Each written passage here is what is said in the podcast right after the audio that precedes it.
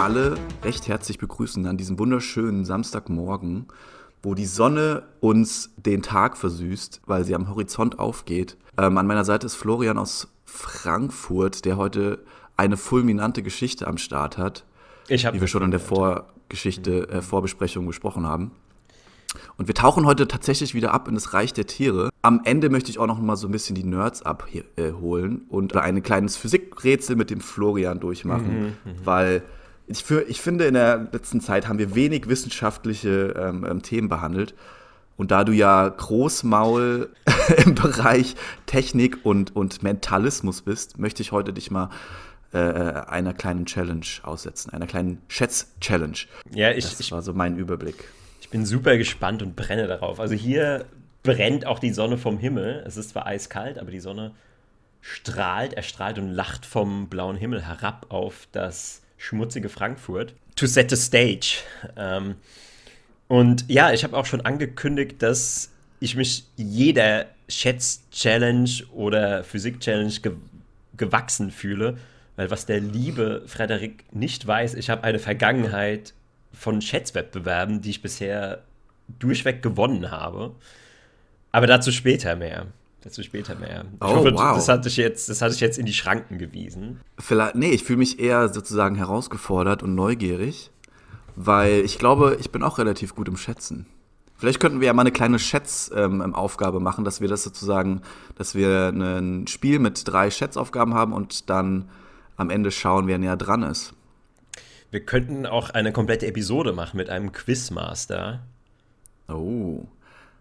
Der uns dann verschiedenste Schätzfragen aus den unterschiedlichsten Bereichen offeriert. Und, aber wir brainstormen schon wieder. Wir brainstormen, Ähm, ja. ja. Wir wollen ja eigentlich, wir haben ja heute einiges vor, wir haben ja gar nicht genug Zeit. Ich weiß gar nicht, das wird so eine vollgepackte Episode. Die wird quasi zum Zerbersten sein. Diese Stunde, die wird, ah, die wird richtig gestretched. Also wir, wir müssen ja alles rausholen aus der Stunde. Genau. Ähm, ja, ich habe eine absolut faszinierende Geschichte gelesen aus dem Reich der Wissenschaft und der Tiere. Ähm, vorab eine Buchempfehlung, Paul Watzlawick, Wie wirklich ist die Wirklichkeit? Nämlich da habe ich die Geschichte raus aus dem Buch, weil da geht es sehr viel um Psychologie und um, die, und um Wahrnehmung. Und die habe ich ja nur die Geschichte auf Wikipedia geschickt, damit du so einen groben Umriss hast, aber die Geschichte, wie sie tatsächlich, da sieht man mal wieder, was Wikipedia so von sich gibt, weil die tatsächliche ganze Geschichte, die in dem Buch wiedergegeben wird, die ist nochmal viel interessanter und spannender. Und zwar, ich woll, will euch nicht weiter auf die Folter spannen, der kluge Hans. Es geht um den klugen Hans. Und vorab, ich bin erstmal geschockt, dass niemand davon weiß, von diesem Experiment, weil mich hat es so vom Hocker gehauen, dass ich echt gedacht habe, das müsste ja sogar in der Schule oder irgendwo mal Erwähnung finden. Und zwar, ich beschreibe es mal kurz. Also es geht um einen Mathelehrer, der im Ende des 19. Jahrhunderts, also 1896 irgendwie sowas, in Rente gegangen ist oder in Pension gegangen ist und dann aber immer noch von der Mathematik und seinen Lehrskills fasziniert war und sich ein Pferd genommen hat oder sein, sein Pferd genommen hat, den Hans, den klugen Hans, und hat ihm Rechnen beigebracht. Und auch andere, noch andere Aufgaben, sowas wie Buchstabieren oder mh, das Erkennen von Gesichtern, also hat dann Fotos gezeigt und dann sollte das ähm, Pferd sagen, ja, das ist jetzt der Wilfried zum Beispiel. Und kommuniziert hat das Pferd mit so einem Klopfbrett. Also es hat seinen Huf auf so ein Brett gestellt oder wie auf so einem gefederten Brett. Und immer wenn es da drauf gedrückt hat, hat es eben so ein Klopfen gemacht. Und so konnte es eben, zum Beispiel, wenn man gesagt hat, okay, Pferd, was ist denn 2 plus 3, dann hat es fünfmal geklopft und dann war das die Antwort. Oder ähm, buchstabiere mir mal ähm, Pferd oder so. und dann hat es eben für das P so oft, also so das Alphabet durchgeklopft, bis es dann das P hatte und dann das E und so weiter. Also äh, ganz interessanter Versuchsaufbau. Ähm, aber jetzt Warte, kommt ganz kurz. Also du hast mir gestern äh, das geschickt, ne? Und dann habe ich mir das durchgelesen und ein bisschen angeschaut. Ähm, und dann dachte ich so, mein erster Impuls war so, fuck, hä, das kommt mir voll bekannt vor. Und ich könnte schwören, es gibt irgendein anderes Tier oder so. Und vielleicht war das sogar mal bei Wetten das, dass so ein Tier irgendwie gerechnet hat oder so. Ich habe da so eine ganz dunkle Erinnerung, aber oh, nichts ja. Genaues. Könnte sogar sein, ja. Ähm, Weil das ist ja schon vor 100, über 100 Jahren passiert. Also. Ja, für deutlich oder, oder 80 Jahre. Jahre. Äh, ja, keine Ahnung, genau. Aber interessant, dass es schon so lange her ist. Aber ich, ich habe irgendwie das Gefühl, dass es auch andere Tiere gibt, die schon rechnen können, aber ich kann halt nicht einschätzen, in welcher, also wie ja, tief gut, das Pferd das müssen be wir, beherrscht hat, zum Beispiel. Das ist ja auch das Spannende, wahrscheinlich war das dann bei dieser Wette auch so ähnlich, weil rechnen müssen wir hier in Anführungsstriche setzen, ähm, weil die Tiere haben, oder beziehungsweise der kluge Hans hat auch nicht wirklich gerechnet, wie dann später rauskam, aber wie es da hinkam, ist auch eine spannende Geschichte. Ah, ähm, okay. Aber eigentlich kam da was viel Faszinierendes raus und das Schlimme ist, dass die aber das nicht untersucht haben, weil es ging nur darum, dass es am Ende ja doch war, dass das Tier nicht rechnen kann. Aber ich erzähle erstmal weiter, wie das Experiment dann weiter verlaufen ist. Und zwar hat es für absolute Furore gesorgt. Das haben unzählige Wissenschaftler, das hat die Psychologie, die Tierpsychologie, es hat alles revolutioniert. Die haben auf einmal gesagt, so, okay, es ist doch möglich, Tiere sind intelligenter, als wir immer gedacht haben. Es gibt Kommunikation zwischen Mensch und Tier, ist machbar. Tiere verstehen die Sprachen der Menschen und umgekehrt. Es war riesig, also ein riesiger wissenschaftlicher Aufruhr. Und mhm. gerade deswegen finde ich es umso seltsamer, dass wir heute so gar nichts mehr davon wissen. Mhm. Aber ist halt auch lange her. Und da waren zwei Weltkriege dazwischen. So. Und dann ähm, gab es eben verschiedene Wissenschaftler und die haben alles versucht, um das zu widerlegen. Sie haben es aber nicht geschafft, weil erst haben sie gesagt, so, okay, der Van, Van Osten hieß der, der gibt dem Pferd einfach geheime Zeichen. Und dann haben sie einfach gesagt, okay, wir nehmen den raus aus dem Experiment und machen es völlig unabhängig von ihm und das Pferd hat trotzdem alles richtig beantwortet. Und da war schon erstmal so, boah, krass. Weil das war auch mein erster Gedanke, dass das Pferd es halt nur in Verbindung mit seinem Herrn oder mit dem Lehrer kann. Wow. Aber nee, also das haben sie, dann als erstmal haben sie das ausgeschlossen. Und dann war das eigentlich schon fast kurz davor, so richtig in die Geschichte einzugehen und in die Lehrbücher. Und dann ist nochmal ein anderer Wissenschaftler auf den Plan getreten. Und das Spannende war, der hatte einen Lehrling an der Hand, der eigentlich nur sein Assistent war. Und das ist auch mal was ganz Spannendes zum Thema generell Wissenschaft, weil fast wäre das nämlich dann doch alles durchgegangen und das Pferd hätte quasi als Rechenpferd Furore gemacht. Mm. Aber dieser Assistent hat ganz smart was entdeckt, was alle seine älteren Wissenschaftler, die schon viel länger studieren und schon viel länger ähm, sich damit befassen, einfach übersehen haben. Denn er hat rausgefunden, und das ist faszinierend, dass das Pferd die Antwort nicht beantworten kann, also die Frage nicht beantworten kann, wenn der Fragesteller selbst die Antwort nicht weiß. Wow. Das muss man sich jetzt erstmal überlegen. Also wow. Also wenn man ihm, also wenn der, der die Aufgabe stellt, nicht weiß, was die Antwort ist, dann kann das Pferd das nicht rausfinden. Okay, das ist ziemlich insane. Ja. Also das war mir bis jetzt auch noch nicht bewusst. Das öffnet jetzt natürlich mega viele Türen und, und äh, Gedankenexperimente natürlich. Und genau. der erste Gedanke ist so, ist es einfach nur Gedankenübertragung? Ist es einfach Sch Schwingung oder, oder deutet der Fragensteller ja, schon unbewusst auf die richtige Frage, weil er sie weiß? Es geht noch weiter, es geht noch weiter und es wird viel spannender. Die haben dann wow. nämlich experimentiert, nachdem die das rausgefunden haben, haben die ganz genau beobachtet. Also sie haben dann gesagt, okay, wir nehmen jetzt die Versuchsperson, die die Frage stellt. Zum Beispiel, die, die sagt, was ist 5 plus 5? Und haben die genau beobachtet. Und dann haben auch die Menschen rausgefunden, aber die haben es halt vorher nicht gemerkt, dass die Versuchsperson, wenn sie dann das Pferd klopfen sieht, wie so eine Art, ähm, ist dann so angespannt, so, hä? kommt das Richtige raus? Und wenn es dann bei 5 ist, dann ist es ist der Mann wow. eher so entspannt und das Pferd hat ah. das gemerkt und hat gemerkt so, ah, okay, jetzt bin ich, jetzt ist es anscheinend richtig. Und diese absolut kleinen Nuancen ähm, haben die rausgefunden. Und die haben dann nämlich festgestellt, die haben es dann trainiert. Also die haben dann gesagt, okay, ähm, ich weiß jetzt, auf welche meine Mikro-Expressions das Pferd reagiert und habe dann ähm, quasi die falsch gegeben. Und dann konnten die die Antwort des mm. Pferdes nämlich auch beeinflussen. Dann haben sie nämlich gemerkt, okay, das Pferd antwortet nicht auf die eigentliche Frage, sondern auf meine Reaktion. Das heißt, wenn ich dem Pferd sage, okay, rechne mir ähm, 3 mal 3 und ich dann aber irgendwie so einen kleinen, keine Ahnung, so einen Zucken mache oder so bei, bei 5 oder so, dann hat es die 5 beantwortet. Mm. Und das haben die erforscht. Und dadurch ähm, wird natürlich wieder so eine komplett neue Tür geöffnet, weil wie schaffen es denn Pferde? Und das ist ja das Spannende, weil ich hatte erst gedacht, okay, das Pferd schafft das vielleicht sein Herrschen zu lesen oder der, der es ihm beibringt. Mhm. Aber das konnte ja auch die Menschen lesen, die ja dann wahrscheinlich auf andere Art und Weise ihm die Antwort quasi gegeben haben. Ja. Das finde ja, ich das Krasse. Das ist mega faszinierend.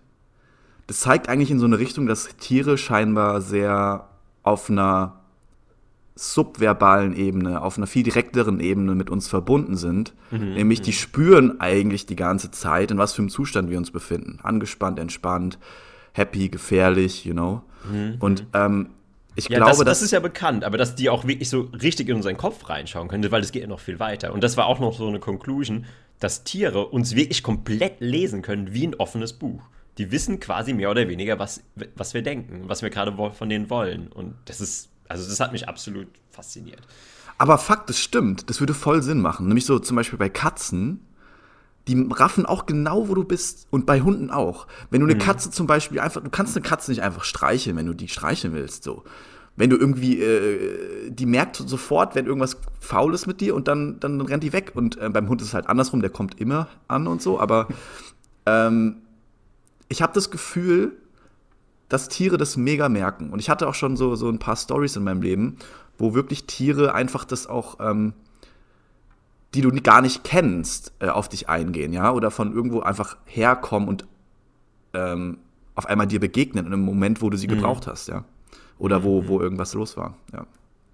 Ja, da gibt's äh, ganz spannende, ganz spannende Tiergeschichten, die ich da auch noch äh, zu erzählen habe. Aber du Aber wolltest doch noch was dazu sagen. Du, ja, ich wollte dazu auch noch was, mehr. weil das, das wird noch viel krasser, diese ganze oh Geschichte. Gott. Weil der, der kluge Hans ist ja dann auch als kluger Hans-Effekt ähm, quasi festgesetzt worden. Und dieser kluge Hans-Effekt ähm, beschreibt nämlich ähm, Einflussnahme in so psychologischen Experimenten auf das Experiment durch den Experimentator.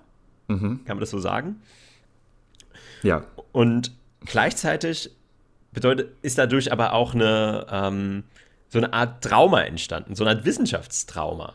Weil da so viele renommierte Wissenschaftler drauf reingefallen sind und ah, ja. so viel ähm, Furore darum versorgt wurde. Und als es dann rauskam, dass das Pferd doch nicht rechnen kann, haben so viele halt ihr Gesicht verloren, ihren Posten verloren, dass einfach dieses, dieser Teil der Tierpsychologie, der ja so extrem faszinierend ist, der da quasi erst so angefangen wurde zu untersuchen, die haben ja erst an der Oberfläche gekratzt. Den haben die dann einfach fallen lassen. Den wurde erstmal nicht weiter untersucht. Und genauso mh, mm, ist dieser ganze Bereich der, der, das ist quasi so ein Mantel des Schweigens drüber gelegt worden, weil halt so viele Wissenschaftler da äh, sich quasi peinlich berührt geführt haben. Ja. Und das gibt einem auch sehr zu denken, wenn, wie, wenn man immer so denkt, so, ja, Wissenschaft, you can't argue with science, bla bla bla, dass da so viel so Stolz drin steckt. Ey, Wissenschaft, ich habe so viele Stories mhm. von irgendwelchen richtig renommierten Wissenschaftscommunities äh, gehört, die einfach es ist einfach wie eine Religion teilweise. Wenn du nicht den, die Sachen akzeptierst, die andere Leute vor dir erfunden haben oder bewiesen haben, dann wirst du einfach wirst, wirst du einfach ausgeschlossen, das wird sich lustig über dich gemacht. es ist komplett ähm, eine, eine Sekte teilweise in manchen Bereichen. Und es werden Leute zum Beispiel wie dieser Graham Hancock, der war ja bei Joe Rogan, das mhm. war auch ja dieses perfekte Beispiel, weil er halt sozusagen das Argument gebracht hat, dass oder Beweise dafür gefunden hat, dass wir älter sind, als wir dachten. Also, dass wir schon viel früher als vor 2000 Jahren äh, uns die menschliche Zivilisation ist. Genau, genau. Dass, dass, dass es halt schon richtig weit entwickelte Zivilisationen gab vor 16.000, 15.000 Jahren oder so und dass es dafür Beweise gab und dass voll viele nicht akzeptiert haben in der Wissenschaftscommunity, weil sie halt weil der Status quo halt war, es sind Jäger und Sammler damals haben nur gelebt. Es gab mhm. keine Städte. Und dann haben sie halt diese ganzen äh, krassen Ausgrabungen gefunden und sie haben es immer noch nicht akzeptiert und haben sich immer noch über ihn lustig gemacht, weil das halt alles, wo, wo sie ihr ganzes Leben lang Energie reingesteckt haben, alles mhm. falsch war im Endeffekt. Und das kann, glaube ich, so jemand einfach nicht leicht verkraften. Und dann ist es natürlich leichter, den einfach zu verstoßen. Aber ja, genau. ich glaube, dadurch dass ist auch echt viel Fortschritt verloren gegangen in der Wissenschaft. Durch solche ja, komischen es wird ja auch äh, gesagt, dass, dass so ein Paradigmenwechsel in der Forschung und Wissenschaft immer nur dann stattfindet, wenn diese alte Riege wirklich wegstirbt oder halt ja. so in Rente geht, dass sie dann nicht mehr die Finger drin haben. Ja. Oder die halt quasi nicht mehr, dass es ihnen halt dann irgendwann egal ist, sind halt irgendwie alt und senil oder so. Und da ist was dran, also das ist sogar schon ähm, belegt, dass eben manchmal echt immer so Wissenschaft stagniert, bis so diese alten irgendwie wegfallen und die neuen dann endlich das machen können, was sie eigentlich die ganze Zeit machen wollten, mhm. nämlich mhm. irgendwas voranbringen. Ja, aber ich wollte noch erzählen, leider hat nämlich die Geschichte ich finde es irgendwie skurril, aber es ist traurig. Es, es ist einfach, es weckt bei mir so viele Gefühle, weil was ist aus dem klugen Hans geworden? Weil sein Herrchen, der Van Osten, ist irgendwann gestorben, weil er war schon alt. Der war mhm. ja dann schon in Rente. Und der hat den überlebt, beziehungsweise, also der kluge Hans ist älter geworden. Und dann wurde er abgekauft von ähm, auch so einem Mathematikprofessor. Der hat dann noch weitere Experimente mit dem gemacht und der hat dann noch mehr Pferde sogar geholt. Der hatte dann so einen ganzen Stall mit rechnenden Pferden und Eseln. und dann denkt man so, ja, okay, dann wurde er weiter geforscht und der hat aber irgendwie kein Glück damit gehabt, weil der wollte daraus irgendwie Geschäft machen oder der wollte, der wollte daraus irgendwie einen, der wollte daraus irgendwie eine Anwendung finden, die halt irgendwie der Wirtschaft wichtig ist. Ist aber nicht weitergekommen. Und dann hat ja schon der Erste Weltkrieg vor der Tür gestanden und dann sind einfach die Leute, da, ist irgendjemand da zu dieser Farm gegangen mit den rechnenden Pferden, hat gesagt so, ja, wir brauchen ein paar Pferde für den Ersten Weltkrieg. Und dann wurde er einfach klar. eingezogen, so dann wurde er einfach in, in die so Schlacht klar. geschickt, die rechnenden Pferde. ich stelle mir das halt so vor, die Pferde so, immer so voll in so der Science-Community. mit, mit so, mit so, die Pferde mit so Nerdgläsern, Gläsern, weißt du, und so einem, und so einem Tunnel. Und genau, das wäre so, wie wenn du jetzt irgendwie in irgendeinen so Keller reinkommst und da sitzen so 15 Nerds bei einer LAN-Party und spielen World of Warcraft und sagst so, ah, komm, antreten, ihr müsst ja. jetzt an die Front. Keine Widerrede. ja, und tatsächlich ist dann die Spur vom klugen Hans verloren gegangen. Man weiß nicht. Vielleicht hat er, vielleicht ist er auch so intelligent, dass er das äh, alles überlebt hat. Hat man da nicht seinen Horse-Tag gefunden? Man weiß es nicht, wo er verschollen ist. In ja, was für einem Bereich. Ja, ähm, als du das erzählt hast mit dem Hund, äh, mit, ich war jetzt bei Pavlov, weil ich sozusagen ständig im Gedanken habe diesen Reflex. Also es geht ja im Endeffekt um gelernte Reflexe und um gelerntes Handeln. Also du lernst einen Stimulus und dadurch adaptierst du dein Verhalten als Tier. Und ja, aber das Tier wurde ja nicht dressiert. Es wurde nicht dressiert, aber es hat sozusagen gelernt, das zu tun, was die Leute von ihm erwartet haben. Ja. Genau. Ja. Ja, genau. Das, das hat die richtigen Antworten gefunden, ja. Genau. Und mir ist ein Beispiel eingefallen von, einem anderen, von einer anderen Tierstory und vielleicht kennst du die, aber das war auch sehr, sehr, sehr begeisternd, weil ähm, das auch komplett meinen, mein Paradigm, mein Paradigma von der Tierwelt geändert hat, weil ich bisher gedacht habe, so, ja, Tiere sind halt Tiere und Menschen sind halt Menschen und so weiter und wir haben halt ein Gehirn und die können das nicht so, die können nicht so denken wie wir und so weiter. Und die haben nicht die Art von Kommunikation wie wir. Aber, und jetzt halte ich fest, kennst du das, äh, kennst du Coco den Gorilla? Hast du davon schon mal was gehört? Kann. Ich habe gerade keine Erinnerung daran. Aber irgendwie kommt mir dieser Name bekannt vor. Aber Coco ist, ist, so ein geläufiger Gorillaname. Ja, genau. Ich kenne auch ein paar Gorillas, die so heißen. Das ist ein ganz häufiger Name auf jeden Fall. Und ja. äh, auf jeden Fall ist es eine Gorilladame, der man ähm, Zeichensprache beigebracht hat. Achso, doch, dann erinnere ich mich. Ja, ja, genau. Ja. Haben wir davon schon im Podcast geredet? Nee, ne? Nee, haben wir nicht. Ich glaube nicht. Ich kenne das Experiment, aber ich weiß nicht mehr genau, was dabei rauskam. Ähm, also es war ja nicht nur ein Experiment, die hat ja mit ihr zusammen gelebt über viele, ich glaube mehr als zehn Jahre, also die werden ja relativ alt. Und ich habe eben noch mal ganz kurz gegoogelt. Angeblich hat sie 1000 Zeichen gekonnt und hat 20, er hat 2000 englische Wörter verstanden. krass, ja. Und das ist insane. Und ich habe ein Video von ihr gesehen, wie sie einfach komplett ganz normal mit ihrer, ähm, also Betreuerin, sag ich mal, also die sie halt groß, ihr das alles beigebracht hat, geredet hat. Also sie haben sich aber ganz normal unterhalten. Ja, ich habe Hunger und mir ist ein bisschen kalt und ja, mhm. und irgendwie, und dann hat sie auch angefangen, Sachen zu erklären, so zu Kann sagen wie, ähm. ich bin traurig oder so. Oder es ging darum, Krass. also sie hat so richtig komplett komplexe Zusammenhänge oder Innenwelten ausgedrückt durch die Zeichensprache und die konnten sich komplett richtig unterhalten. Und dann kam sogar mal, so. Weil ich habe ja. da so eine dunkle Erinnerung. Kann es sein, dass da Videos gibt, wo dann auch dieser was war es nochmal? Äh, Orang-Utan, Schimpanse, äh, dass der untertitelt ist. Du siehst, wie er Zeichensprache macht, dann sind so die Untertitel, dass du siehst, was sie sagt. Ich, das kann sein, ja. Es war ein Gorilla. Achso, Gorilla. Äh, aber ja. Ja. Mhm. ja. Ich, es kann sein, dass das so war. Ich, ich habe mich jetzt nicht mehr dran erinnert. Aber das fand ich auch extrem faszinierend, weil ähm, dann war auch irgendeine Story, entweder war das, es war irgendein kleines Tier, entweder war es ein Kätzchen, was, was Coco dann bekommen hat, oder irgendein ich glaube, es war ein Kätzchen oder so. Und ähm, sie hat halt gedacht, es wäre, und sie hat sich richtig um das gekümmert. Also sie dachte, sie ist halt die Mama und hat es versorgt und gestreichelt. Und irgendwie ist es dann gestorben oder so. Oh, okay. Und dann hat sie halt so richtig geweint und hatte richtig das Zeichen für, ich bin traurig, ich weine und ich vermisse die und wo ist sie und gefragt und richtig komplexe fucking Unterhaltung und richtig tiefe, auch tiefes Leiden halt ausgedrückt. Ja, nicht nur so Essen, Schlafen, Sex, sondern so richtig zwischenmenschliche Emotionen, die wir normalerweise nur dem Menschen zugeordnet hätten, hat sie halt im Endeffekt durch die Zeichensprache ausdrücken können. Ja, und ähm, super faszinierend. Ja. Krass. Krass.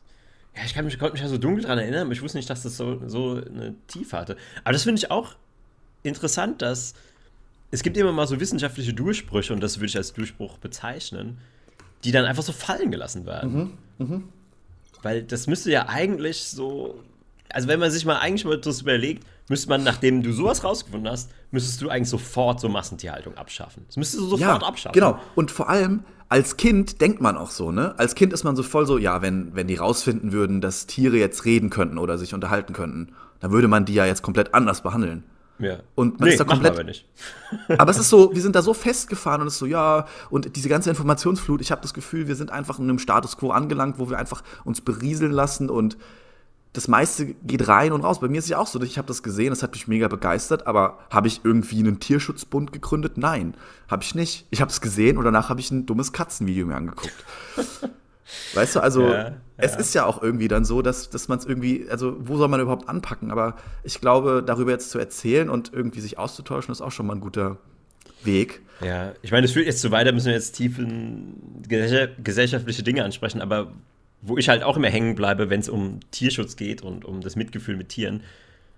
Überleg dir mal Folgendes: Wir haben noch nicht mal großes Mitgefühl gegenüber uns, also gegenüber anderen Menschen. Also ja. wie viele Menschen in absolutem Leid leben und irgendwelche Scheißjobs machen müssen, irgendwelche Sklavenjobs. Ähm, also eigentlich müssen wir eigentlich sogar erstmal da anfangen. Ähm, aber das wird jetzt zu weit. Ähm, ich, ich glaube, das hat alles den, ich glaube, das hat alles den gleich, das ist alles das Gleiche, ob du jetzt äh, einen anderen Menschen oder ein anderes Tier scheiße behandelst, ist, glaube ich, äh, kommt von der gleichen Quelle äh, aus den Menschen heraus.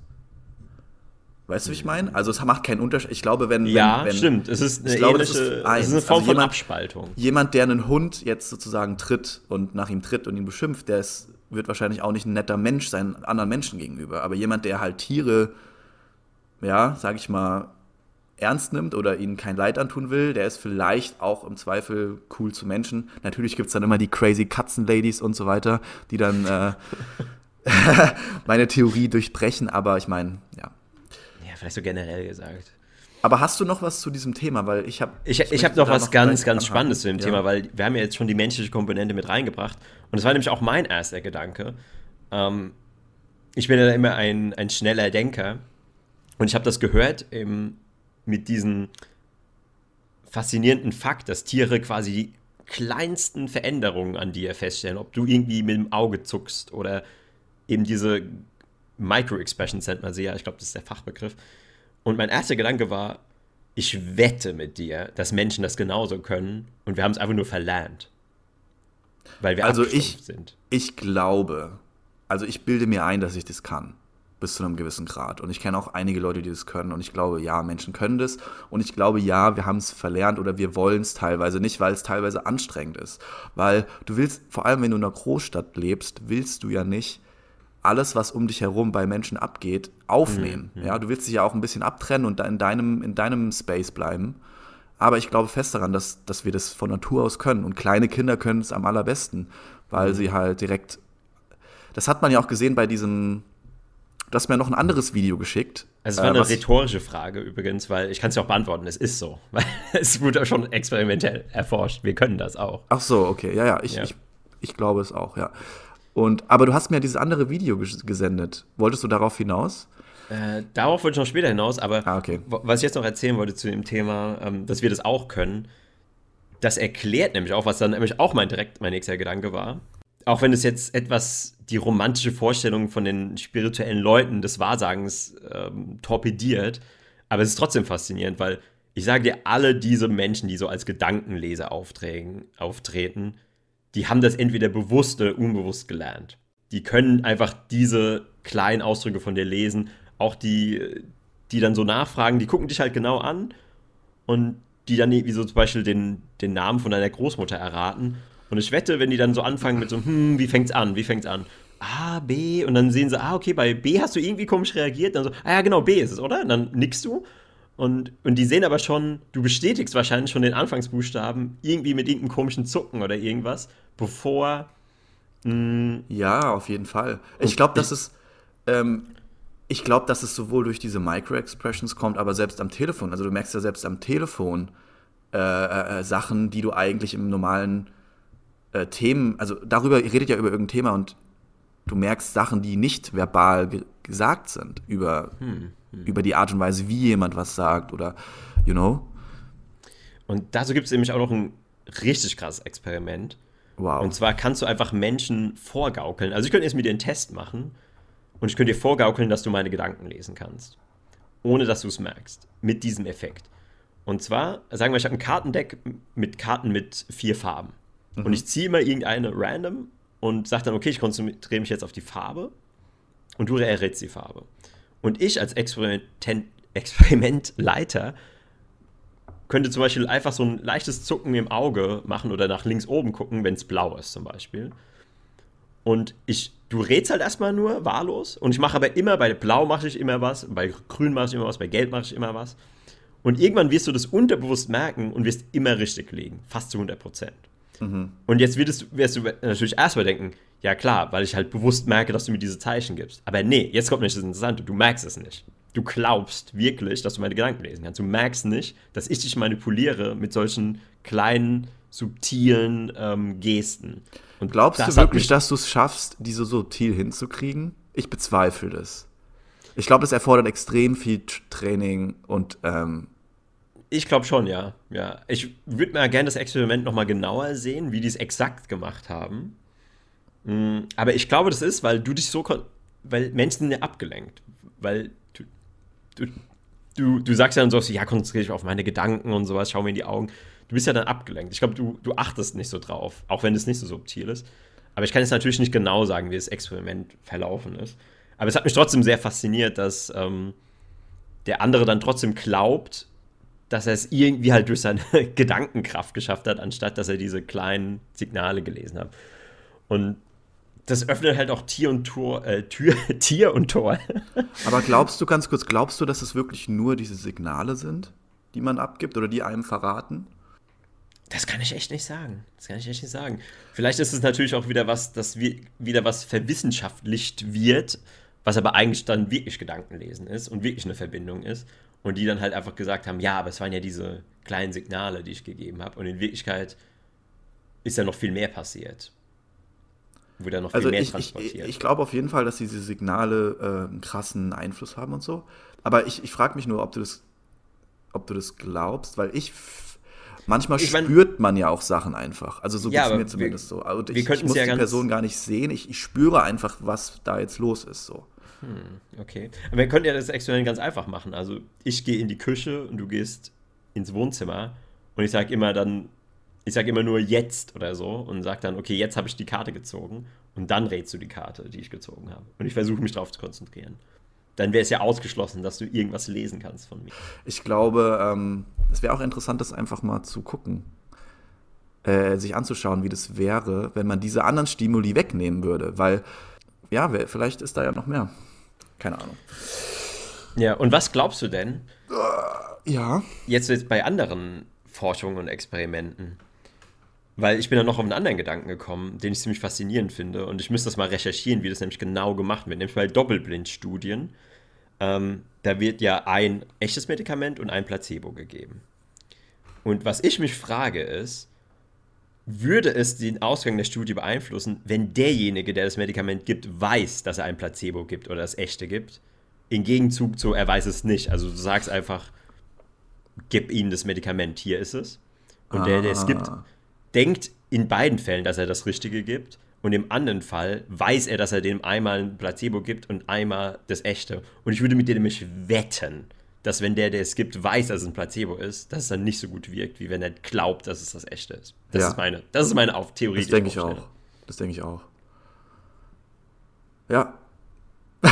Das will ja, gut. Ja, aber gut, äh, haben, wir, haben wir geklärt. Aber geklärt, ja, genau. Aber geklärt. Damit, damit bin ich jetzt fertig mit meinem, ähm, mit meinem Wissenschafts- und Experimenten, die ich gelesen habe und dann noch weiter in meinem Kopf weitergeführt habe. Aber okay, jetzt da wir uns so bei der Wissenschaft festgebissen äh, haben, möchte ich vielleicht meine äh, Tierstory kurz hinten anstellen und vielleicht zum den wissenschaftlichen Teil vielleicht direkt anhängen. Und zwar, Florian, Oh, jetzt bin ich schon aufgeregt, ja. jetzt wirst du auf den heißen Stuhl gesetzt. Und zwar ist jetzt deine, dein, und jetzt ist ja eigentlich genau das Gleiche, jetzt tritt ja genau das ein, von dem wir gerade geredet haben. Ich kenne die Antwort, ja, ja. und du kennst sie nicht. Und ich muss jetzt versuchen, dir keinerlei Hinweise zu geben, verbal. Aber nach deiner Theorie, also wenn wir das Verbale rausnehmen, müsstest du jetzt eigentlich keinerlei Hinweise von mir bekommen. Weil wir uns ja nicht sehen. Ich kann, du siehst meine Micro-Expressions nicht. Genau, ich seh, ich seh, wir haben keinen Videochat. Genau. Ähm, okay, also folgendermaßen. Es, es hat sich zugetragen am letzten Wochenende, dass es, es kam dazu, dass sich einige Luftballons angesammelt hatten, ja. Es geht schon Und- gut los. Und dann habe ich so ein bisschen mit denen rumgespielt und es war irgendwie ganz lustig und so, weil ich das auch irgendwie faszinierend finde, auch so elektrische Spannung und so weiter. Ne? Und ähm, ich weiß nicht, ob du gut in Physik warst, als es um diese elektrische Spannung ging, um diese, ähm, wie man das alles berechnet und so weiter. Aber jeder kennt das, ähm, das Spiel, du nimmst einen Luftballon und reibst dir das über die Haare oder über einen anderen, über einen Teppich oder sowas und dann lädt sich der Luftballon auf und dann hat er so eine statische Ladung und hat irgendeine Du kannst den dann teilweise an Sachen rankleben. Du kannst sie an Köpfe rankleben und an die Wände und was auch immer. Und weißt du, was ich gemacht habe? Ich habe das vor Augenzeugen an meinen Türrahmen unten rangehängt. Durch die elektrische Spannung. Wie unten dran. Also, es Also war so auf, der Ballon war so aufgeladen, den habe ich so aufgeladen, dass ich ihn unten an den Türrahmen unten rangehängt habe. Also da, wo man durch eine Tür durchgeht, unten dranhängen. Also, also, du hast eine seltsame Sprachwahl, weil ich hätte gesagt, oben an den Türrahmen dran. Weil unten ist für mich da, wo ich laufe und oben ist da, wo der Kopf ist. Aber du meinst schon, also, Genau, das also- Brett, was dann quasi über dem Kopf ist. Genau, aber sozusagen nicht auf das, auf an die Seite oder an die Kante, sondern wirklich unten an den oberen genau. Türrahmen. Ich, ich kann es mir vorstellen, genau. Ja. Genau. Und jetzt ist deine Fachkenntnis gefordert oder dein, deine Intuition und dein physischer Verstand, ja. ja. Was glaubst du, wie lange der da gehangen hat? Ah, krass, krass, krass. Okay, also es ist ja eine Ladung entstanden. Es ist eine Ladung entstanden. Also durch dieses Reiben, ähm, da verschieben sich ja die Elektronen. Also die Elektronen, also wahrscheinlich gibst du Energie rein und Elektronen sind ja positiv geladen, also entsteht da eine positive Ladung und die positive Ladung überwiegt und deswegen hängt er sich an eine negative Ladung. Hä, Elektronen sind negativ geladen. Achso, Elektronen sind negativ geladen. Oh, oh Gott. Jetzt, jetzt Alles andersrum. Schon, jetzt fall ich schon die ganze Rechnung ist andersrum. direkt, direkt durchgefallen. Aber es ist egal, es spielt eigentlich keine Rolle, ob negativ oder positiv Ja, geladen ist. Es geht eigentlich nur darum, dass eine Ladung überwiegt und dadurch entsteht die Anziehung. Mhm, Und die Frage ist ja jetzt, wie gibt dieser Ballon, wenn er da hängt, die Ladung ab? Und er braucht, ich vermute, dass er relativ lange gehangen hat, weil es gibt ja wenige Möglichkeiten, diese Ladung loszuwerden für den Ballon. Deswegen sage ich, er hat da ungefähr eine Stunde gehangen. Ey, ganz ehrlich, eine Stunde wäre auch das, was ich gesagt hätte so. Eine Stunde wäre so, oh, eine Stunde wäre schon geil, das ist schon viel. Aber nein, es ist weit daneben. Weiternehmen. Ich habe das Gefühl, ich habe ich habe das Gefühl, ich habe irgendwie die, die Regeln der Physik gebrochen, ja. Moment, Moment, Moment. Waren es jetzt dann sowas wie, wie so acht Stunden oder so? Immer noch weit daneben. Das gibt's doch nicht. 24 Stunden. Immer noch daneben. Das kann doch gar nicht sein. Das, Ich, ich habe es auch echt nicht geglaubt. Ich bin wirklich so.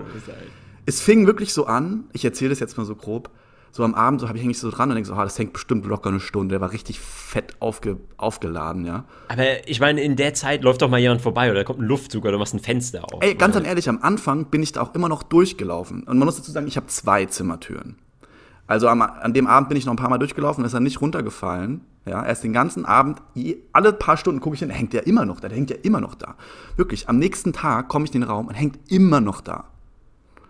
Und es war schon so voll, die Leute sind schon von ihrem Glauben abgefallen, weil ist das irgendwie an daran gehext oder was, was ist da, habe ich da das Zeitraumkontinuum gebrochen oder was ist da passiert? Ja, und wirklich, ähm, dann, dann ging es immer weiter und immer weiter. Und jetzt, jetzt rate mal, wie lange es wirklich gedauert hat, bis er runtergefallen ist. Also, du hast ja gesagt, 24 Stunden waren immer noch nicht genug. Nee. 24 Stunden ist wahnsinnig lang. Es ist, war unfassbar unnormal lang. Ich meine, dann hat er ja länger gehalten. Kann man nicht irgendwie aus Luftballons einen Handy-Akku bauen? Weil er hat ja länger. länger als das iPhone, ja. länger als das iPhone. ähm, äh, dann sage ich jetzt mal 48 Stunden. Okay. Verdoppel ich es nochmal. Ich, ich muss es wirklich abkürzen. Es waren fucking sechs Tage. Was? Das kann ja nicht. sein. Okay, da wäre ich immer noch nicht drauf gekommen. Nee.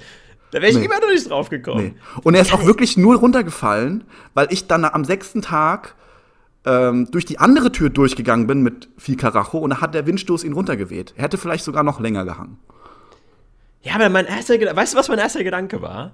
Was? Vielleicht war mein erster Gedanke sogar richtig, weil mein erster Gedanke war, diese Ladung, die da entsteht, die entlädt sich ja nicht. Die bleibt ja. Also, Aber alles entlädt sich, selbst ein Magnet entlädt sich ja über Zeit. Nichts bleibt ja für immer auf dem Ener- Energiestatus, auf dem nee, ein Energieniveau. Magnet entlädt sich nicht. Doch, das, klar, also doch, solange. ein Magnet verliert doch an Kraft über Zeit. Zwar ein bisschen ja, langsamer, aber das dauert, aber da, dauert irgendwie 100.000 Jahre, oder? Nein, nein, nein, nein, nein, nein, nicht 100.000 Jahre. Das dauert ein, ein paar Jährchen und dann ist der schon viel, viel, viel schwächer. Ja, gut, aber es geht, äh, es geht jetzt nicht innerhalb von Wochen und Monaten. Das wollte ich damit sagen. Ja, aber das ist ja auch kein Magnet, der Ballon. Ja, das ist ein bisschen äh, Ja. Gummi und Luft. Ja, das ist ja nochmal was. Ja, aber Und- die Frage ist doch folgende. Ja, Weil diese Kraft, die den da oben hält, ist ja, ist ja Magnetismus. Und ob das jetzt solange- Magnetismus ist, boah, weiß ich es nicht. ist, es ist, es ist Magnetismus, ja. Nur weil das Gleiche passiert wie bei einem Magneten, weiß ich nicht, ob das das Gleiche ist wie Magnetismus. Ich glaube, dass das, das müssen wir recherchieren. also glaub, wollen wir. Äh, ich werde gerade angerufen. okay, jetzt sind wir wieder da. Sehr gut. Also jetzt eine Sache mit weitere Luftballon weiter. Machen wir den Luftballon weiter. Ja, das Gefühl ist wie so, wir, wir, wir versuchen jetzt mit unserer Google-Kenntnis dieses Phänomen zu erklären. Aber ich sag's dir, es wird keinen wissenschaftlichen Artikel geben, der das erklärt. Ja, so viel Zuhörer, der Freddy hat eine Pinkelpause gemacht und in der Zeit hatte ich einen Moment, das zu recherchieren und ich habe es wirklich in den fünf Minuten nicht geschafft, irgendwas zu finden. Weder welche Kraft das ist, noch wie lange so ein Ballon hängen bleiben kann. Und ich finde, du solltest Guinness World Record anrufen. ja, Also, muss ich eigentlich. also wenn du das wiederholen kannst. Das, ich muss es halt wiederholen und das ist, das ist die Schwierigkeit, weil ich glaube nämlich auch, es hatte ein bisschen was von Zauberei. Es war einfach ein bisschen was von Zauberei dabei an dem Abend, als ich das gemacht habe. Weil ich habe noch einen anderen Ballon rangehängt und der hing da nur 20 Minuten, ja. Also irgendwas war bei dem, was ich anders gemacht habe. Und ich weiß auch nicht, ob ich das wieder hinbekomme. Aber ich glaube, man muss einfach dran glauben. Es ist einfach, man muss dran glauben und dann passiert es einfach. aber du hast ja nicht von vornherein dich darauf konzentriert, dass er da eine Woche hängt oder sechs Tage. Aber ich habe mich mit der, ich habe den mit der Intention rangehängt, dass er da so lange wie möglich hängen soll. Aha. Aha. Das, das, ja, das, das klingt spannend. Aber trotzdem solltest du das Experiment wiederholen. Am besten mit so einer Timelapse.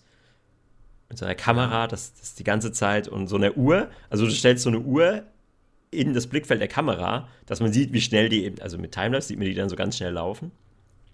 Das, das finde ich ziemlich faszinierend. Das hättest du eigentlich schon nach dem ersten Tag machen können. Ja, hätte ich eigentlich, ne? Was eigentlich mit ja. Beweisen? Aber du hast ja Zeugen, oder? Du, du hast Ich habe Zeugen. Aber irgendwie hatte ich das Gefühl, die waren alle nicht so begeistert wie ich davon. Das kann doch nicht Also- sein. Ich, bin, ich war nicht mal dabei und ich kann es nicht glauben. Ja, es ist halt vor ihren Augen einfach passiert. Das war normal. Der hing da einfach die ganze Zeit und es war irgendwie, das ist wie so, wenn sich, wenn das einfach so ist, dann, denkt man nicht mehr drüber nach. Weißt du, wie ich meine? Mhm. Und wenn ich dir das jetzt frisch erzähle, dann ist das was richtig Besonderes. Das ist eh ein guter Punkt, äh, denn ich glaube, wir haben eine völlig falsche Vorstellung davon, wie wir darauf reagieren, wenn was völlig Unfassbares, Unglaubliches passiert. Weil das ist genauso Ja. wie das mit dem klugen Hans und diesem Gorilla. Wir nehmen das einfach so hin, weil das, ist dann für uns. Also, wenn jetzt morgen einfach so Aliens landen würden, würden hier rumlaufen, ich glaube, das wäre nicht so krass, wie wir denken würden. Das wäre dann halt so. Ja. Und das wäre dann einfach die neue Realität. Das ist dann halt so. Hm, okay, gibt halt Aliens. Fertig. Ja, genau. Und trotzdem weiter gibt's- Massentierhaltung und ähm, Genau. Sweatshops in China. Ja. Ist halt so. Gibt halt jetzt Ja. Aliens. Fertig. Ja.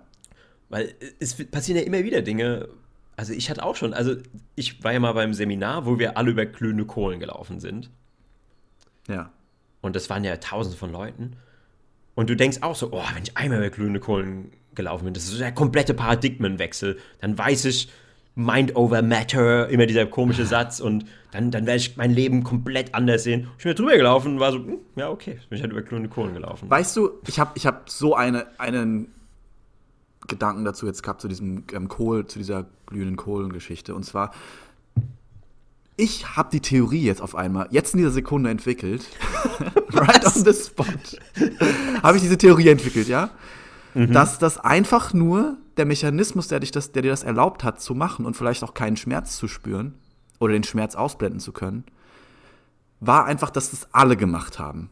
Dass das sozial jetzt an der Reihe war, an diesem Workshop. Und durch diese, durch diese ähm, Mitmachenergie, das machen alle, das ist okay, das ist safe, hast du dir, dir keine Gedanken gemacht und deswegen hat es geklappt. Und Ja, das ist hundertprozentig ein Faktor. und ich, ganz 100%. ehrlich, ich glaube, so funktionieren Kriege, so funktioniert alles. Ah, das macht ja jeder, dann macht es jetzt auch so, dann ist es in Ordnung. Dann geht es dir irgendwie gut, aber selbst wenn es nicht das ist, was du eigentlich machen sollst. Ähm, Wobei in dem Fall wollte ich das ja machen. in dem Fall wolltest du es machen, aber es gibt natürlich auch Negativbeispiele, wie man ja an der Welt sieht. Aber ähm, du hast mir das Video geschickt von dieser Praxis, Zahnarztpraxis, wo eine fremde Person ist reinkommt. So krass, ja, ja. Und es sind alles Schauspieler, also die Empfangsdame ist, eine Schauspielerin und alle die wartenden ähm, Patienten sind Schauspieler. Und es ertönt alle paar Sekunden oder alle paar Minuten so ein Dong und alle stehen auf, ja. Und aber sie, die, die Frau kennt es noch nicht. Also sie weiß nicht, dass alle aufstehen, aber sie merkt auf einmal nach einer Weile, es klingelt immer wieder, dass sie irgendwann anfängt mitzumachen. Ja? Sie fängt an, auch immer aufzustehen und sich dann wieder hinzusetzen, wenn sie den Ton hört. Also sie werden richtig durch diese Peer Pressure eigentlich dazu konditioniert, dieses Verhalten anzunehmen. So, und dann in dem Experiment, du kennst es ja schon, Ja, genau. Ich wollte noch was hinzufügen. gehen, gehen alle raus. Alle Schauspieler gehen raus und nur noch sie bleibt übrig und sie macht es einfach trotzdem weiter, obwohl niemand anderes sozusagen diese Peer Pressure erhöht. Das hat sich also Mhm. sozusagen einfach in ihr eingebrannt und sie macht das jetzt einfach so, ohne das zu hinterfragen. Ja, das, das hat fand ich auch. Das hat mich auch am meisten geschockt, weil du denkst erstmal so, okay, diese Schauspieler, d- du musst dir ja vorstellen, das sind irgendwie so zehn Leute und sie, die nicht eingeweiht ist. Und die Ja. immer, es macht immer Piep und dann stehen alle auf. Und ich glaube, nach ein, zwei Pieps macht es schon mit. Am Anfang macht es noch nicht mit. Und eigentlich denkt man dann so, ja, okay, die macht es aus Grund, weil das ist ja ein Peer Pressure Experiment. Und du denkst natürlich, okay, sobald der Peer Pressure nachlässt, macht sie es nicht mehr. Und das ist ja das Faszinierende, dass wenn dann alle rausgehen und sie alleine da sitzt und trotzdem immer wenn der Piepton kommt, steht sie auf. Und da war ich erstmal so, okay, jetzt, Ja. jetzt bin ich. Und was noch viel und was noch viel krasser war, war dann als später andere Gäste, äh, äh, Patienten reingekommen sind, die aber nicht Schauspieler waren. Und sie hat einfach angefangen, das weiterzumachen und, und hat einfach es geschafft, dass alle anderen auch wieder mitgemacht haben, die neu dazugekommen sind. ja, das, Und das fand ich äh, äh, faszinierend, weil sie wusste nicht, warum sie das tut. Sie hat einfach nur angenommen, dass es das Richtige ist zu tun. Und sie hat dieses Verhalten einfach weitergegeben an alle anderen, ohne eine Ahnung zu haben, ob es richtig oder falsch ist. Also sie dachte, es ist richtig, aber ähm, alle anderen haben es einfach auch einfach hingenommen und haben es nicht hinterfragt und haben es einfach mitgemacht. Und das muss einen, glaube ich, zum, zum Denken über äh, Ja, also- anregen, weil also dieses wenn Video- jemand innerhalb von so kurzer Zeit sich so stark beeinflussen lässt, dass das Verhalten komplett geändert wird und dann sogar noch sich das verteilt auf eine ganz große andere Menschenmenge mit nur einer einzigen Person, die den Impuls gibt, dann weißt du eigentlich, wie stark ähm, diese Mechanismen sind und Ja, wie sehr man da aufpassen sollte, nicht in so einen Strudel zu geraten, Mhm. dass man einfach nur mitläuft und äh, deswegen, ich denke mir auch jedes Mal, ähm, Drittes Reich und so, schlimme Zeit, aber ganz ehrlich, was wär- hättest du denn gemacht, wenn deine Vater, deine Mutter, dein Opa, dein, deine Brüder, deine Freunde alle da mitgemacht hätten? Du hättest doch gar nicht hinterfragt, dass es was Falsches äh, äh, sein könnte. Mhm. So. Ja, dieses Experiment muss sich eigentlich jeder mal anschauen. Ähm, wir können es ja mal verlinken unter dem Podcast, weil Ja. das ist ein Augenöffner. Genial. Weil jeder wird ja denken, okay, ähm, sagen wir, jemand wächst in einer bestimmten Gesellschaft auf und wird da konditioniert. Und wenn man ihn dann woanders hin tut, dann verliert er diese Konditionierung. Aber nee, es ist sogar so schlimm, in Anführungsstrichen, oder gut, je nachdem, wie er konditioniert wurde, ähm, dass er dann das, was er in dieser Gruppe äh, gelernt hat, einfach weiter, ähm, weiter verbreitet. Also das, ja, das, das gibt einen echt sehr zu denken und das ist auch schockierend, weil das ist vor allem schockierend, wenn man überlegt, ähm, wie viele, wie soll ich sagen, destruktive Konditionierung man so mitkriegt über das Leben Ja. die man dann halt aber auch wiederum seinen Kindern, seiner Umgebung und was weiß ich wem noch äh, irgendwie weiter beibringt. Ja, und, vor allem, dass du halt echt nur eine, einzigen, eine einzige Person brauchst, die diesen Impuls weitergibt. Ja, was Und ich aber breitet sich interessant aus wie so ein Geschwür. Was ich aber interessant fände, was bei dem Experiment leider nicht vorkommt, weil das war auch mein Gedanke, was wäre passiert, also weil man muss wissen, die neue Person, die dann dazu kam, war ja auch alleine. Also sie waren dann nur zu zweit. Was wäre, wenn Ja. dann fünf Personen reingekommen wären, die auch keine Ahnung haben, keine Schauspieler sind und nur sie wäre immer aufgestanden? Ich glaube, dann hätten sie angefangen zu hinterfragen, weil sie sich dann gemeinsam gewundert hätten, was das jetzt ist. Genau. Und das ist ja auch diese, dieser Mechanismus, wenn du alleine in einem neuen Environment bist, dann passt du dich erstmal an, um sicher zu sein. Das sind die Höhlenmenscheninstinkte, dass du keine Keule auf den Kopf kriegst, dass du dich der Etikette entsprechend verhältst, ja. Und vollkommen, wenn das jetzt eine Gruppe gewesen wäre, die sich gekannt hätten oder so, die hätten hundertprozentig das hinterfragt. Aber wenn du alleine bist, vor allem, es war ja natürlich auch, ich musste ja kurz auflachen, dass du sozusagen den klischeemäßigsten Menschen genommen hast, der sozusagen äh, Ich weiß. Rules, äh, Rules äh, ähm, ge- gehorcht, ja, also nach sich den Regeln richtet. Und zwar eine asiatische Frau, eine jüngere asiatische Frau. Also das ist wirklich das, was ich Genau, das war so ein Dreifachschlag. Jung, asiatisch so- und Frau.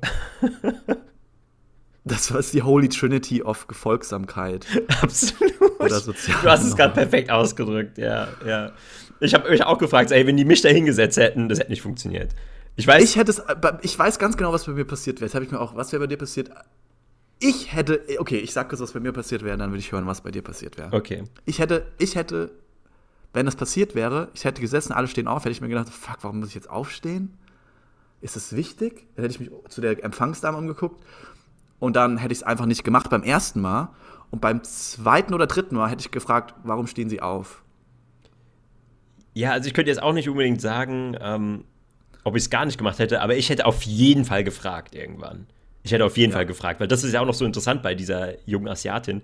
Die hat ja nie gefragt, die hat es einfach gemacht. Das Ja. fand ich immer noch, das Ja. hat mich auch so geschockt, dass sie es einfach gemacht hat. Naja, das wurde denen austrainiert, Florian. Ja. Ganz ehrlich. Das stimmt. Das stimmt. Jetzt Sachen zu hinterfragen, die irgendwelche Vorgesetzten ihnen erzählen. Äh, ja. Aber das ist ja auch interessant, weil ich hatte, das Gefühl, sie war sozusagen der Repräsentant der Autorität von diesem, von diesem Haus, von diesem Bereich. Also sie hatte sozusagen, weil sie mehr Wissen hatte als alle anderen, Mhm, hatte sie sozusagen die Autorität. Obwohl, also. Aber das ist ja echt immer so ein Ding. repräsentiert, was diese Arztpraxis für sozusagen für Bräuche hat. Aber ich finde, das geht eigentlich, wenn man sich darüber Gedanken macht, das ist doch eigentlich immer, wenn du irgendwie in so einen neuen Raum kommst oder in, zu einer neuen Gruppe kommst, dann sondierst du immer erstmal den Raum und guckst, okay, was sind hier so die Geflogenheiten? Also, Ja. wenn zum Beispiel, wir machen ja beide auch gerne mal so alternative Seminare oder gehen so zu Gruppen und dann gehst du in einen Raum mit Leuten, da kennst du niemanden, das sagen wir, ihr singt ein Meetup und du gehst rein und sagen wir, die sitzen alle auf dem Boden und dann denk, weißt du sofort, ja, okay, hier sitzen wir auf dem Boden. Dann, dann würdest du Aha. jetzt nicht sagen, äh, wo ist denn hier ein Stuhl? Kann mir jemand einen Stuhl bringen? Ja. Setz dich auch einfach auf den Boden. Und denkst nicht drüber nach. Aber Vor allem, wenn du niemanden kennst. Wenn du Leute kennst, ist es doch immer anders. Aber wenn du komplett neu in einem neuen Environment bist, ja, du passt dich komplett an. ja, ja, genau, klar. Aber das, das setzt sich halt mal voraus, dass er niemanden kennt, ja. Ja, ja. Weil ich sage, es ist ein Unterschied. Wenn du jemanden kennst, bist du mehr relaxed, du bist entspannter und du würdest nicht immer alles sofort machen, was, dir, was andere machen. Ja, da ist eben auch eine andere Kommunikation dann. Du würdest dann. Genau, je weniger gesichert dein Überleben in einer Notsituation wäre in diesem Moment, Also wenn jetzt eine Bombe einschlägt und ihr müsst jetzt die nächsten sechs Wochen überleben, dann würdest du dich am sichersten fühlen mit Leuten, die du kennst oder die dich gut kennen. Und am wenigsten sicher mit Leuten, die du gar nicht kennst. Mhm. Und du würdest, glaube ich, wahrscheinlich auch mehr dir rausnehmen, wenn du Leute kennst, als wenn du sie nicht kennst. Aber das ist, glaube ich, relativ äh, eindeutig. Ja, genau. klar, warum ist. Ähm, ja. hast, hast du noch irgendeine Story? Wir haben, waren ich jetzt wirklich noch, sehr wissenschaftlich. Äh, wir, wir haben gar keine, gar keine, wo sind die ganzen ähm, Gags? Wo, wo, sind die Fools und. Die ganzen Gags. Äh, einen kleinen Gag, okay, dann muss ich noch einen kurzen einen kurzen Die Fools und Klosprüche fehlen mir. Der, der, der Gag, der, der, mich wirklich am, äh, in der letzten Woche am meisten zum Lachen gebracht hat, war, ich habe eine Doku gesehen äh, von dem Dieselgate-Skandal wo es darum ging, dass halt, ja, VW halt Abgase da diese Werte und so weiter gefälscht hat. Und da haben sie halt einen repräsentierenden deutschen Staatsbürger genommen, der halt sozusagen an, an seiner Story sollte man erkennen, ähm, wie schlimm das alles war. Und hat sich halt einen neuen Golf geholt. Das Kamerateam war da, hat ihn interviewt und ja, hat das halt mega hart gepflegt, hat da so ein Leinentuch drüber gelegt und das perfekt poliert und zwei Schwämme zum Waschen und alles Mögliche, ja, zwei Becken zum, fürs Dreckwasser und keine Ahnung. Und der war halt sehr so, der war vielleicht so Ende 60, Mitte 60 und, äh, oder Anfang 60, keine Ahnung. Ein sehr korrekter deutscher Bürger. Und dann fand ich es echt so lustig, dass er dann so, ach ja, dann wo war ich, war mein Auto auch betroffen von dem Skandal, ne? Da war ich ja total geschockt, das konnte ja nicht sein. Und dann, ähm, ohne Scheiß, so fünf Minuten später in der Doku sind, ist ein bisschen Zeit vergangen. Die haben mehr darüber aufgedeckt, über den Dieselgate. Und er hat sich einfach noch einen VW Golf gekauft. In der Hoffnung, dass es diesmal nicht so wäre, dass die Technik diesmal ähm, weit genug wäre. Aber auch wäre, für den Diesel. Ich meine, vielleicht hat er ja keinen Diesel mehr gekauft. Nee, er hat, er hat sich auch wieder, äh, glaube ich, einen Diesel geholt und dann hat er, ist ein Fachmann gekommen, hat das alles durchgetestet und gemeint, so, nee, das ist nur für einen Prüfstand, funktionieren die Werte, auf der Straße hat es viel höhere Werte. Und da wirklich, da musste ich mich so weghauen, weil der Typ wirklich, das war wirklich so ein Mann, der hat gesagt, der kauft sich einmal alle 20 Jahre ein neues Auto, der pflegt es bis zum Ende und es ist ihm mega wichtig, dass das alles hat, was er will und dann holt er sich einfach direkt danach noch ein. Und, und die Kommentare darunter unter dieser Dokumentation, die waren vernichtend. Also die waren wirklich, die haben den Typen so auseinandergenommen und haben, den, haben sich so über den lustig gemacht, weil es konnte kein Mensch fassen, dass der das einfach gebracht hat. Einfach das gleiche Auto sich noch, also nicht das gleiche Auto, aber die gleiche Marke, ähnliches Modell einfach nochmal zu holen in der naiven Hoffnung, dass ihn die gute deutsche Autoindustrie nicht verarscht. Doch sie tat es wieder mal. Das war für mich eigentlich der Joke der letzten Woche. Das war der Joke der letzten Woche, okay. Ja. Muss man gesehen haben, vielleicht habe ich es jetzt nicht gut rübergebracht, aber ähm, das war mein Highlight. Und vor allem das Geile war, nachdem er das erste Mal den, den, das Auto gekauft hatte, hat er richtig, so richtig von den Anwälten erstmal ein Lösegeld bekommen. Also er hat gesagt, ja, sie geben ihm 20.000, dann, wenn er die Anklage fallen lässt. Wenn er das nicht macht und sich nicht sofort entscheidet, dann werden sie richtig das Verfahren richtig lang ziehen und richtig das Leben zur Hölle machen. Ja. Das war das sein Erlebnis nach dem ersten Auto, ja. und dann und das ist einfach noch Ach, der ist damit auch vor Gericht gegangen. Das habe ich gar nicht. Äh der ist vor Gericht gegangen und die haben den wirklich zerlegt. Also er hat. Wie kann das so die haben, sein? Und die haben das rausgezogen, ja. Wir haben es ständig, also wirklich die Gerichtskosten in die Höhe getrieben und wirklich lang gezogen und es bewegt sich nichts. Und dann hatte ich einfach, dachte sich, na, ich brauche ja trotzdem ein Auto jetzt, ne? Also was mache ich denn da jetzt? Ja, dann also, einfach noch ein Das bestätigt aber so, so meine Theorie, weil ich komme immer wieder auf, auf den, ähm, ich komme mir wieder der Annahme nahe, dass Deutschland wirklich das dümmste Volk der gesamten Welt hat. Ja. Und jetzt aber nicht unbedingt, weil ich meine, wir haben ja Wissenschaftler, wir haben ja Forscher, also nicht unbedingt so in Form von Intelligenz, sondern ja. dass irgendwas in dem Gehirn der Deutschen funktioniert einfach nicht. Also es gibt so weißt ein, du, was wir sind? Oh Gott, ich habe Es gibt so einen Teil im Gehirn, also wir, wir können vielleicht so die Schulsachen so rechnen, schreiben und sowas, da sind wir also ziemlich gut. Aber es gibt so einen Teil im Gehirn, ich weiß nicht, wie man den beschreibt, aber der fehlt irgendwie oder der ist einfach unterentwickelt. Ja. Und deswegen. Und zwar, ja. wir sind einfach, wir sind das Äquivalent zum deutschen Schäferhund, ja? Intelligent, smart, äh, perfekt gezüchtet, um Arbeit zu erledigen, die Schafe zu hüten und ein perfekter Diener zu sein, ja. Aber wenn du uns, wenn du uns, äh, aber dieser, dieser, dieser Teil im Gehirn, ja, der Sache. Ja, wenn du dem Schäferhund so einen Stock zeigst der und wirfst dann so und tust dann aber statt zu werfen hinter den Rücken, dann rennt er trotzdem los. Genau. Der ist sozusagen.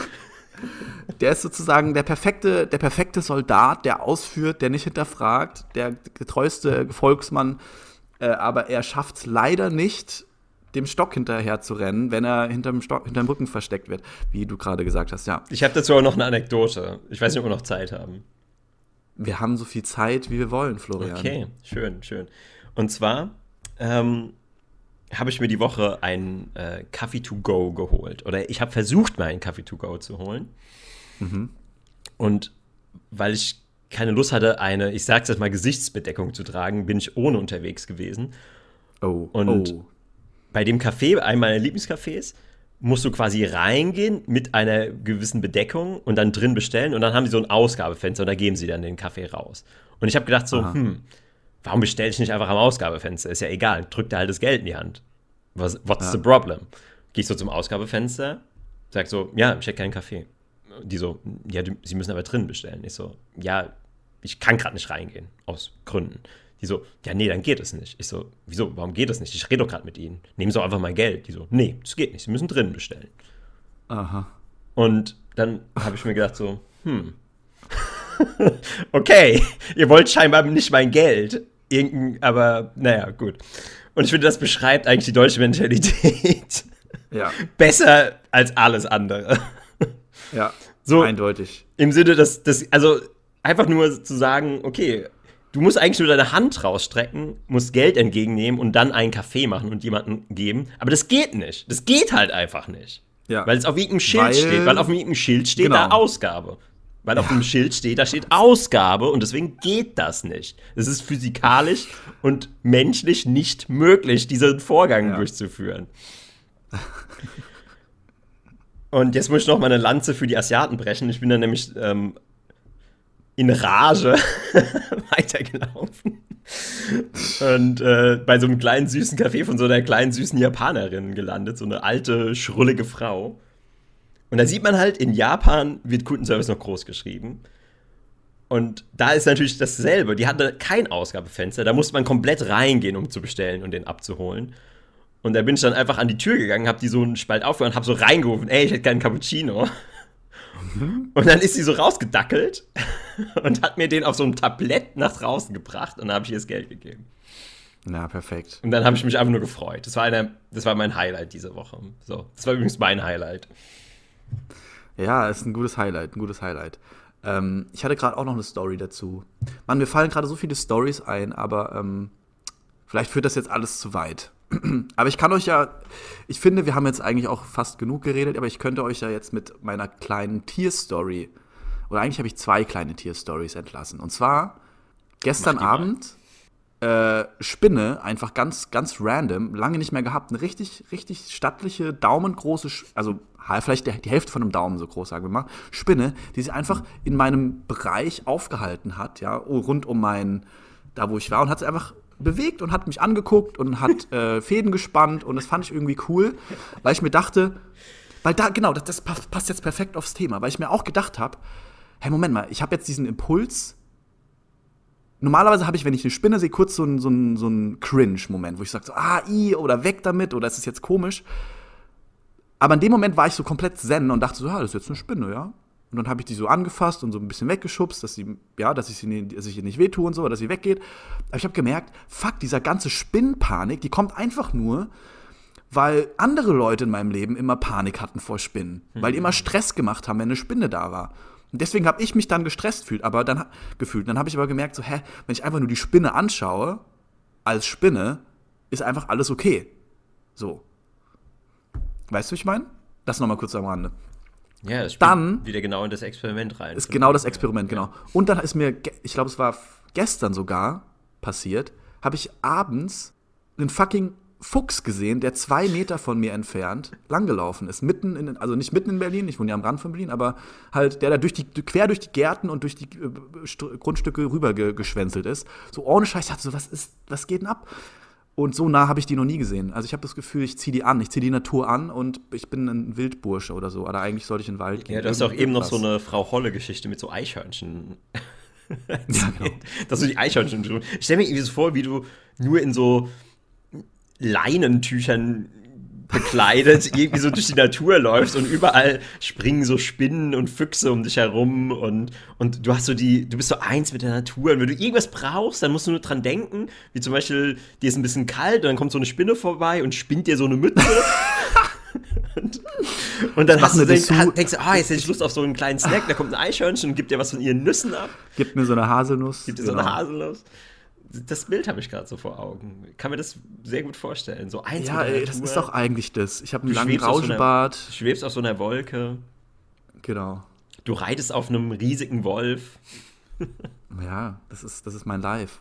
Ich habe so eine Leibgarde aus Wildschweinen.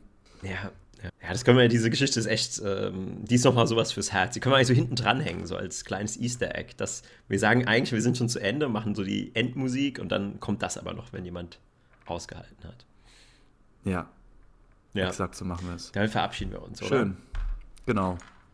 Habt einen schönen Tag. Lasst euch nicht unterkriegen von irgendwelchen Wildgetier. Genau. Und achtet auf eure eintrainierten Reize. Genau, denkt mal drüber nach, wenn andere Menschen was tun, ob ihr das wirklich genauso tun solltet. Bis zur nächsten Folge. Ciao, ciao. Macht's gut.